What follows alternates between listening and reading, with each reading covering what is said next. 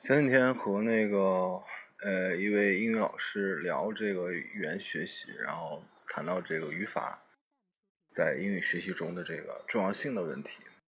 大部分在中国这个教育体制下学外语，也就是英文的孩子，基本上都是以语法学习为主要线索、主要纲领的。然后呢，以考试作为语法学习衡量好与坏的一个标准。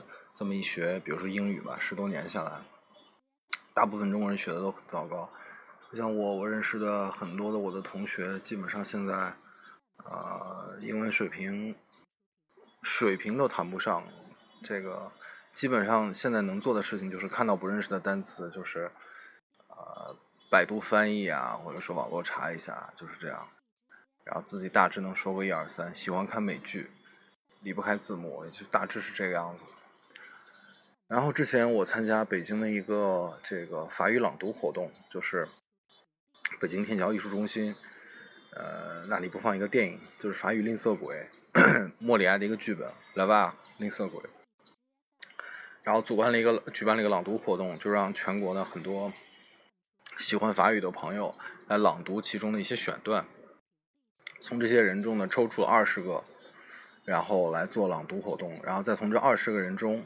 选出十名，那么前三名呢是免费赠送每人一张的这个拉瓦这个话剧的这个入门的门票，剩下七个人呢，呃是给一个主题的 T 恤，这么一个活动，我也去参加了，我是很有幸被这个选到了前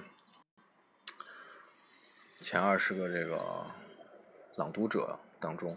但是当时一比较下来呢，我这个我自认为我法语的这能力还挺强的，结果呢就是没有进入前十。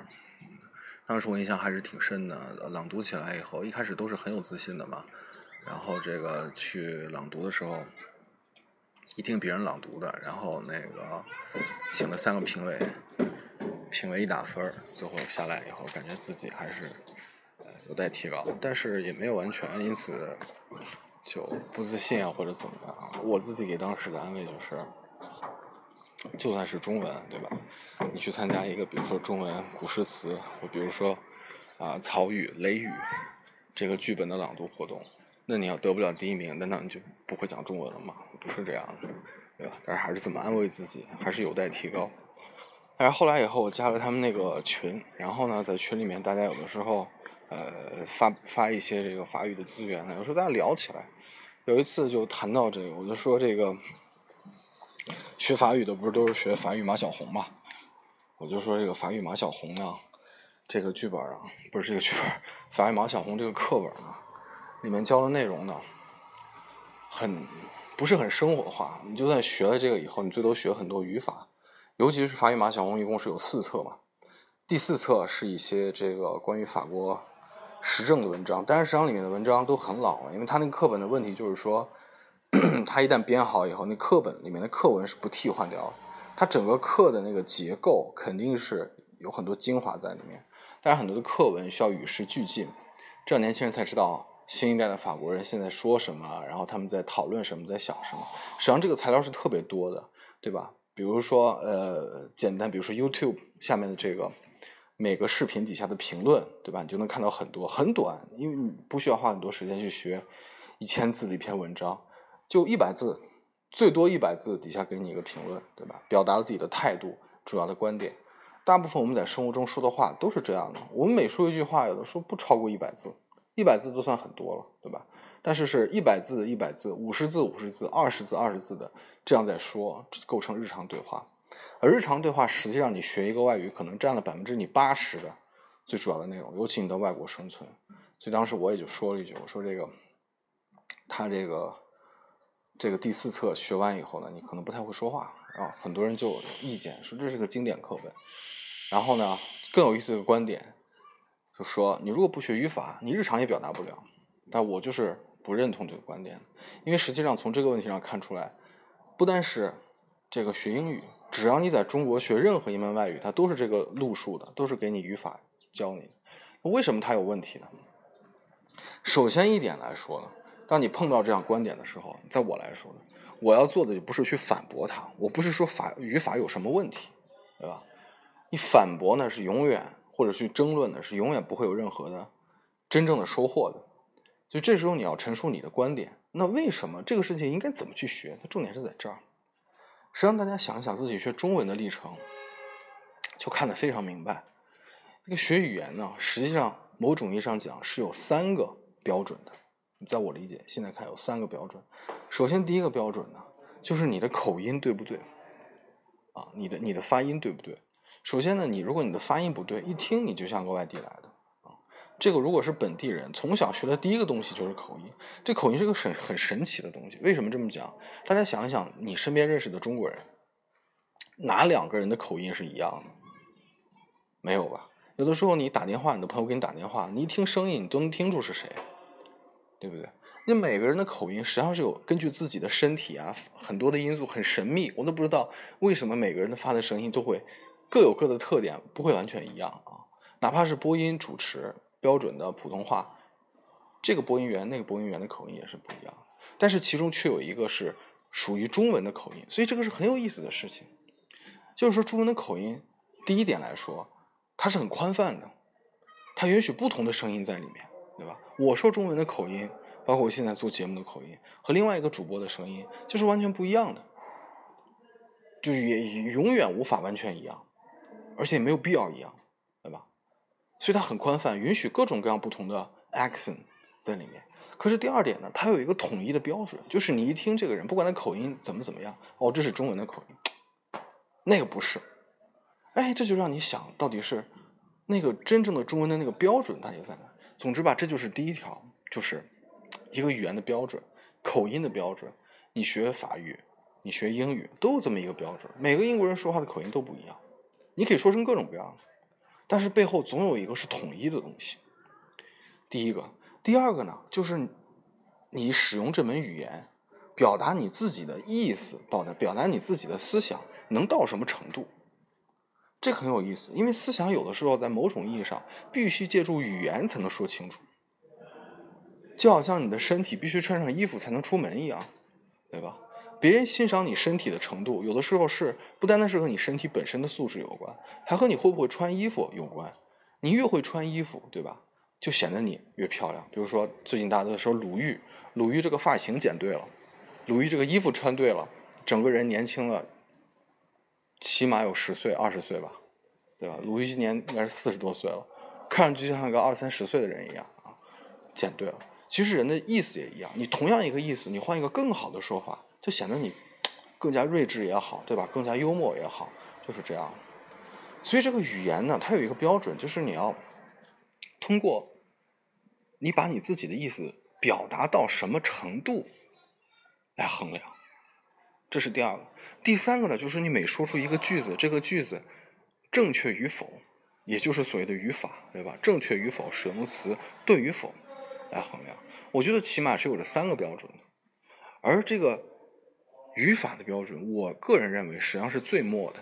首先应该考量的是头两个标准，就是第一个，你的口音到底有没有抓住那个共通的那个声音、那个发音标准。在这个共通的声音标准下，你可以有各种各样自己的 accent，这个是不会影影响别人的听力的。然后第二个就是你表达自己的思想到底充不充分，对吧？到底具体到什么程度，能不能说明白你的意思？第三个才是语法的标准，我个人认为是有这三条。所以说，如果有人有人说啊，那我要是不会语法，我自己的意思也说不了，那我就完全不认同这点。为什么呢？因为头两个标准呢，实际上不是通过语法学来的。这个口音的这个标准和自我表达的这个标准，实际上是通过模仿学来的。所以，最起码它有三分之二、百分之六十的语言学习都是在模仿。可能最后有百分之，呃，三十左右，你必须通过书面语、通过阅读来学习这个，呃，首先是词法，对吧？你的你的词的变化你要会，然后是句法，你会造句，然后你会说一段话，段法几段加起来就是一篇文章，就是这样。可能百分之三十才是这个，但是有三分之二，三分之二，六十多快七十的内容都是在模仿，是完全是通通过对身边人的模仿学习来的。是在模仿中，来看看哦，这个例子首先人家是怎么说的，人家这样发音，我也这样发音，其实大家可以尝试一下，这是非常有意思的。你看一段美美剧也好，你不光要去学习他怎么说这句话，你还要学习他说这句话时候的口音。你看自己能学到一个什么程度？